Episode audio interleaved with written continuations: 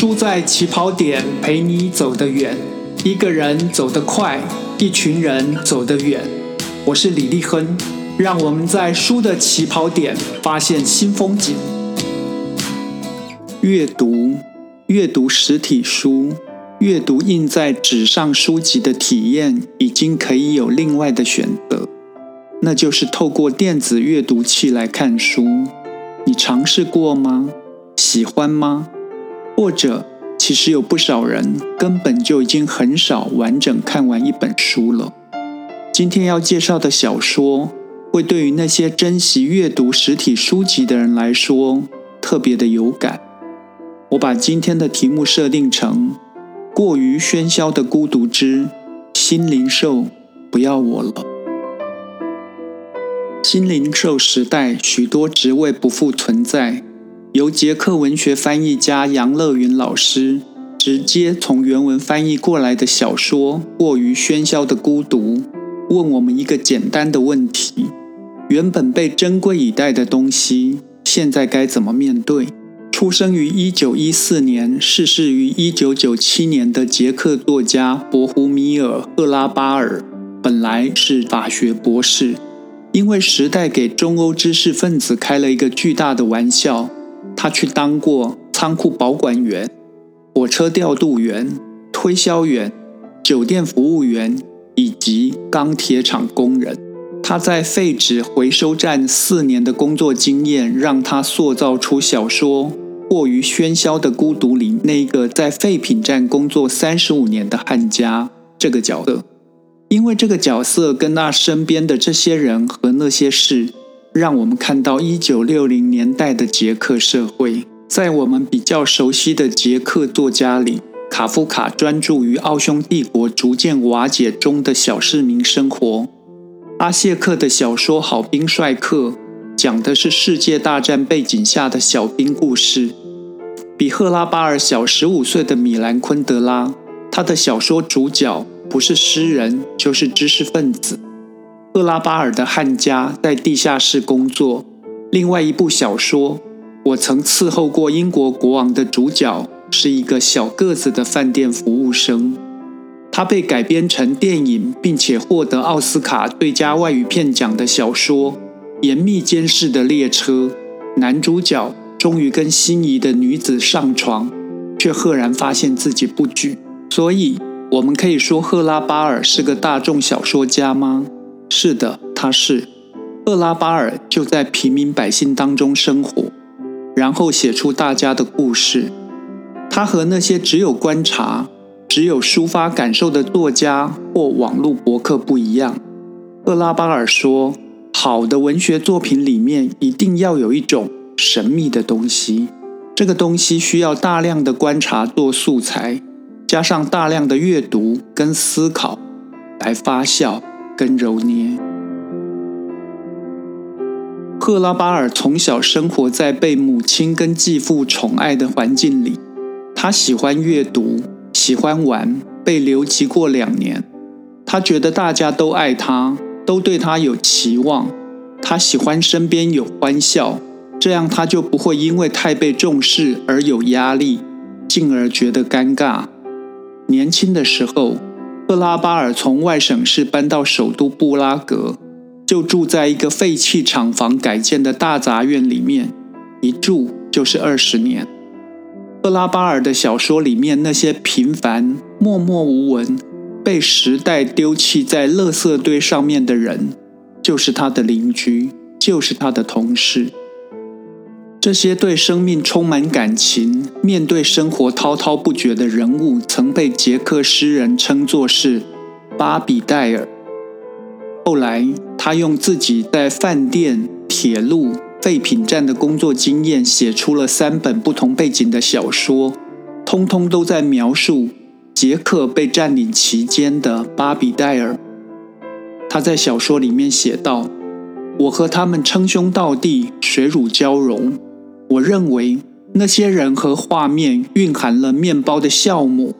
我的故事就像我们每天食用的面包，用自古生长于这块土地的谷物糅合而成。只是在面包旁边，我搁上了一把实用的小刀，不仅面包需要，人类的命运也需要，那就是写作。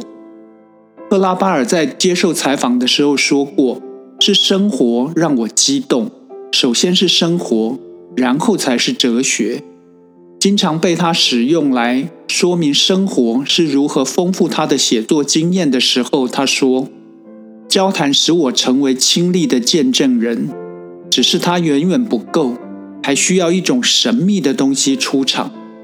什么是神秘的东西呢？观察、交谈、生活可以产生各种现象。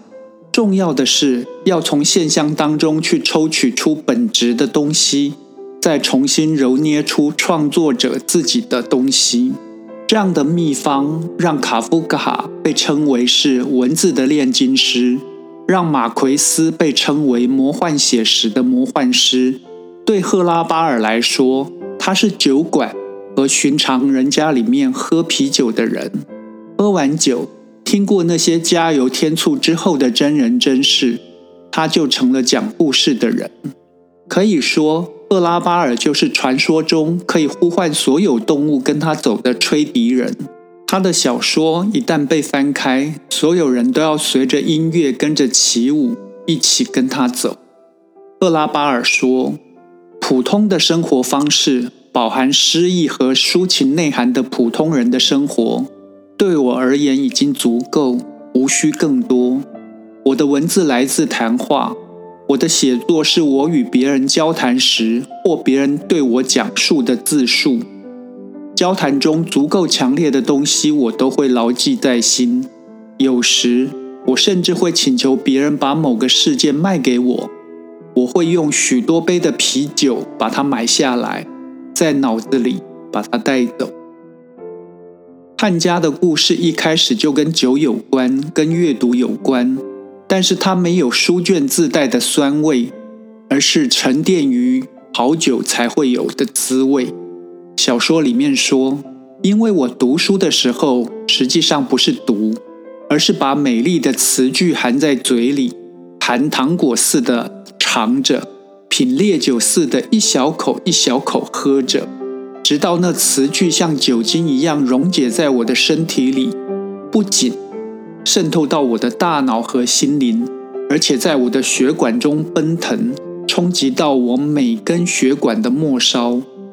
汉家说他自己是一只盛满活水和死水的坛子，稍微测一测，许多蛮不错的想法便会流淌出来。汉家生活在吵杂的地下室里面，这个人在喧嚣中享受孤独的工作跟阅读。他偶尔会回到地面，走入人群，流淌一些蛮不错的想法，同时也让活水。倒入他的心中，再回到地下去反刍。汉家工作的废品站回收了许多知识、许多回忆、许多爱跟已经不爱的故事。赫拉巴尔坦言，这是一部让他看了都要感动到流泪的忧伤叙事曲。最后，工人被机器取代了。汉家讲完故事，就把自己跟那些书。那些印刷品打包成被溶解回收的东西，时代的碾压来临了，微小的欢乐终究要结束了。过于喧嚣的孤独里充满了对话，里面充满了反讽跟碎片化的想法跟回忆，故事跟情绪的不连贯跟跳跃。这样的写作策略，让赫拉巴尔的小说非常适合被影像化，而且。屡屡在国际间获得大奖。关于智慧，关于信仰，汉家拿耶稣跟老子做了有趣的对比。小说里面说，耶稣脸上洋溢着动人的喜悦之色，老子却神情忧郁地靠在基槽旁边，显得孤傲冷漠。他还说：“我看见耶稣在不停地登山，而老子却早早地就站在了山顶。”赫拉巴尔让汉家在熙熙攘攘的世界里保有必须如此、必得如此的孤独。我们在阅读的同时，听到了此起彼落的话语之后，可以决定要走入还是走出人群，才能够更好的倾听自己。托尔斯泰说：“所有的美好都是由光和影所组成。”我是李立亨，让我们继续在书的起跑点发现光和影。